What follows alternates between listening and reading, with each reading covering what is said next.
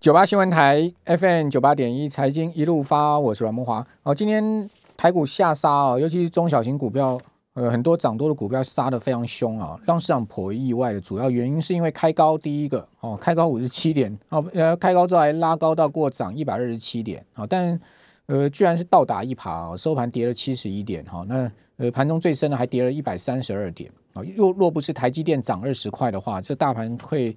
指数的情况会难看的不得了，好，那当然也有人在用台积电去对抗哈这个外资今天的卖压了哈，因为外资今天是大卖了呃两百多亿，好，其中台积电也卖了五千多张哦，所以台积电今天还能涨二十块，可见有这个一股力量哈去对抗外资的卖压，好，那为什么要对抗外资卖压？当然不希望大盘跌得太难看嘛，好，那呃为什么讲说意外呢？第一个开高，第二个呢就是说美国股市是上涨的嘛，你看到美股三大指数啊。呃，包括费办呢，啊，其实，在叶伦到参议院去听证之后呢，其实股市是明显的拉高，可见叶伦呢，他这一番谈话啊，在参议院的考试啊，哦，是很得市场的心心的哦。哦，那至于说叶伦讲什么，哦，他的市场的反应是什么，关键在哪里？哦，这等一下在下一段哈，呃，我的直播时间会跟大家做详细的分分析了哈，大家可以看一下，哦，如果有空的话。呃，此外，你会问说，为什么叶伦呐要去参议院听证呢？哦，这个就是美国参议院的力量啊。美国的宪法规定啊，美国总统要提名内阁官员，要经过参议院的投票通过的啊。那你要好，你要我投票通过，我要知道你的政策是什么。你说你先来考试，接受我的这个咨询哈。所以呢，叶伦就是到参议院去啊，这个看呃这些参议员呢买不买他的账。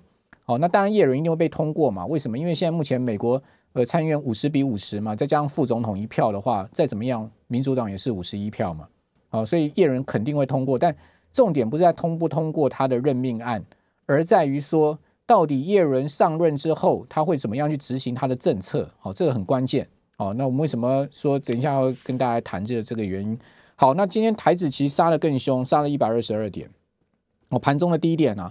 哦，甚至是到过一万五千七百三十五点。好，比收盘的一万五千七百六十六点还低了啊，呃，差不多有三十一点，也就是说一度跌了五百一百五十多点。哦，那为什么今天期货杀那么凶呢？外资为什么要在呃结算的当日，月期权结算当日到货呢？好，我们赶快来请教万宝投顾的秦小芳副总经理，秦副总你好。各位投资人大家好。好，那那个外资今天为什么要这样这样砍股票呢？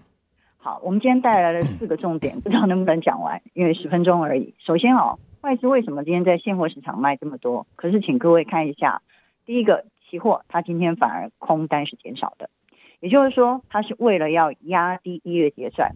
毕竟，在昨天外资的期货空单累计高达了三万口，换言之呢，这个里面可能有将近两万口都是建立在今天收盘要结算的台指期的这个位呃一月台指期的位置。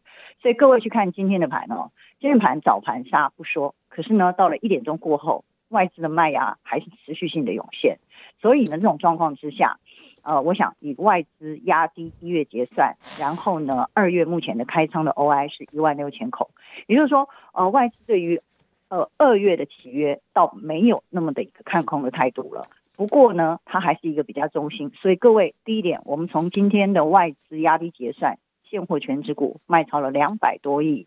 然后呢？可是它开仓的二月的一个 OI 一万六千口，这算是一个中型，但是仍然是偏空的。所以各位，我们可以判定第一件事情，台指期一五五零零到一五九零零。我现在跟各位讲的是二月台指期的契约。的一个位置，也就是说，你要期待一万六千点再上来，确实是不可能了，因为二月契约已经来到了这个一个 OI 的位置，仍然是属于偏空的。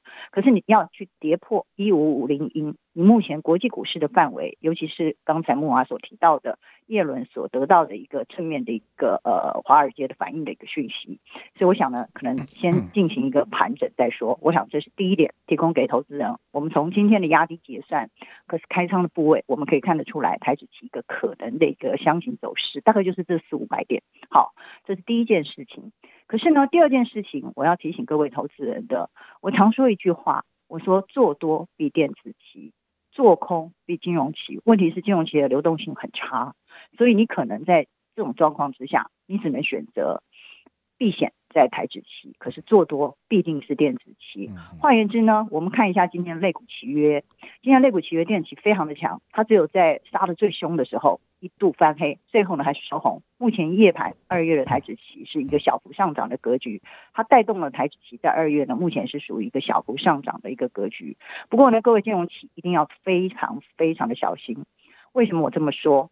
呃，各位看一下，今天不只是金融期大跌二十五个大点哦，这等于是跌掉百分之五十的外资大砍金融股啊！对，我正想讲这句话。它现货市场，所以你要问我说，为什么它卖两百多？你仔细去看它卖的是什么股票？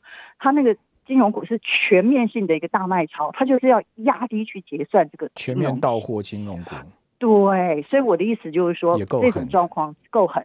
所以各位绝对不要小轻忽了外资在期货市场 OI 尤其接近结算的一个力量。所以呢，这种状况之下呢，我们就来到了第三点。好，距离封关其实没有几天哦，所以在这种情况之下呢，我们要避免追高杀低。我刚才所讲的第一个箱型是台指期的，一五五零零到一五九零零，也就今天的高点，在二月台指期是一五九零零，现货是一六零零二，可是期货只有一五九零零在二月。好，那么第一点呢，我们先参考这个一五六零零，但其实今天杀破那个一五七零零的时候，抽脚的速度在台指期，因为我们都有操作带客户去操作啊，所以这种状况下，我们很知道那个收脚速度也是很快的。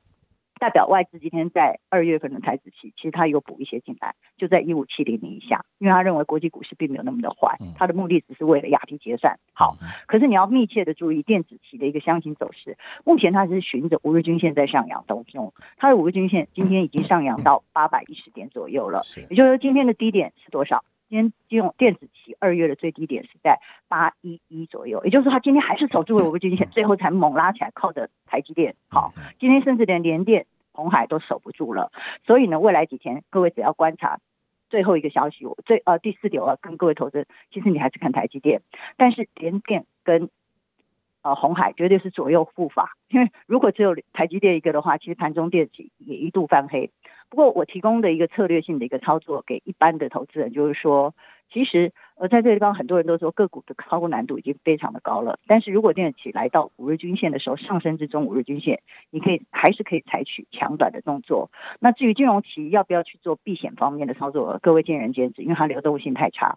不过我刚才所提供的台指期二月我们所看到的一个非常明确的一个箱型。一五九零零，这个绝对你不要去碰触它，这是一五八零零，都要非常的小心。一一五八五零哈，就一五九零零下面一五八零零这个位置，今天都出现了非常大的一个压力。那但是支撑呢就在一五五零零，甚至呢一五七零条不要追空，你先锁这个箱型去做期货的操作。至于电子期的偏多操作依然是可行的，只要它守住五日均线，明天它的位置会来到八一，也就今天守住的这个位置，它仍然是属于一个强势的攻击盘。我想，如果以期货市场的观点。我们并不一定要去买进台积电，但是我们可以在电子的操作获得不错的一个利润。我想以上提供给各位投资人。好，那呃，外资只是单日压低吗？因为我们看到外资的确就如您刚刚所讲的哈，他今天在大台是买超了一万三千呃两百六十多口，对对对对对。好，那它的净空单流仓部位剩下只有一万六千七百一十七口嘛？呃，它其实前呃今天结算掉的契约。呃，其实它是本来是将近三万口的空仓，哎，是对不对？到昨天为止，对。可是这这个这这告诉我们什么？外外外资他是觉得他之前布空单是布错了嘛？所以说他赶快在最后一天要结算的时候，赶快亡羊补牢，这个大卖台积电，大卖金融股，然后去呃稍微减少他的损失吗？是这样子吗？我想你的判断跟我的判断差不多，所以他但是然后二月开始做多是这样吗？还还没有到做多的时候，他只是先做一个消息，然后再看国际股市的发展。那但是呢，其实我们不能看单一的一个问题，我们不能看外资的筹码面，你要参考国际盘，参考强弱势。那以台积电的这么一个强势，它去带动了电子，所以整个大盘杀下来的状况之下，呃，其实它是靠着我们刚才所提到的卖超两百多亿其，它几乎都是集中在金融期。还如果他真的要大卖的话，他应该是那个台积电卖两两三万张出去了。所以我的意思就是说，他基本上而言，在未来情况，他是要透过一个震荡的走势。毕竟现在离封关太太近了，封关哦，期货是绝对不会去留仓。至于是不要报股过年，我想我们可以再来看。嗯。不过我想以目前的情况来说，你如果要报的话，还是今年比较长线看好的一个电子类股里面的属于全指股的这个位置上面，因为目前连小型的电子股波动率都太大了，所以我想各位投资人在股票期货的操作上面也要一定注意这个现象。二月提供二月五号农历年封关，好，这个二月五号是最后一天交易的行情，对，然后二月十七号才开盘，对，二月十七号才开盘，中间十几天，对不对？你对你你你有那个你有那鼠年开红盘大跌六百九十六点，史上最大跌点的经验，你还会敢全部持满股票爆股过年吗？我觉得你胆子也太大了，没有 没有人敢做这种事情，还记得吗？那一天一月三十号。是多么悲惨的一个日子啊！我刻骨铭心啊，对我个人而言呢。